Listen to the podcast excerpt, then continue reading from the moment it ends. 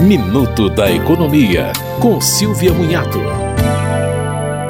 Decreto editado pelo governo obriga os postos de combustíveis a divulgarem os preços praticados em 22 de junho de 2022. O objetivo é fazer com que os consumidores possam comparar os preços atuais com a redução do ICMS com os preços antigos. O decreto também determina que os postos divulguem o valor aproximado de cada imposto que compõe o preço. O decreto vale até o final deste ano, mas não prevê punição para o posto que não divulgar os preços antigos. Você ouviu Minuto da Economia, com Silvia Munhato.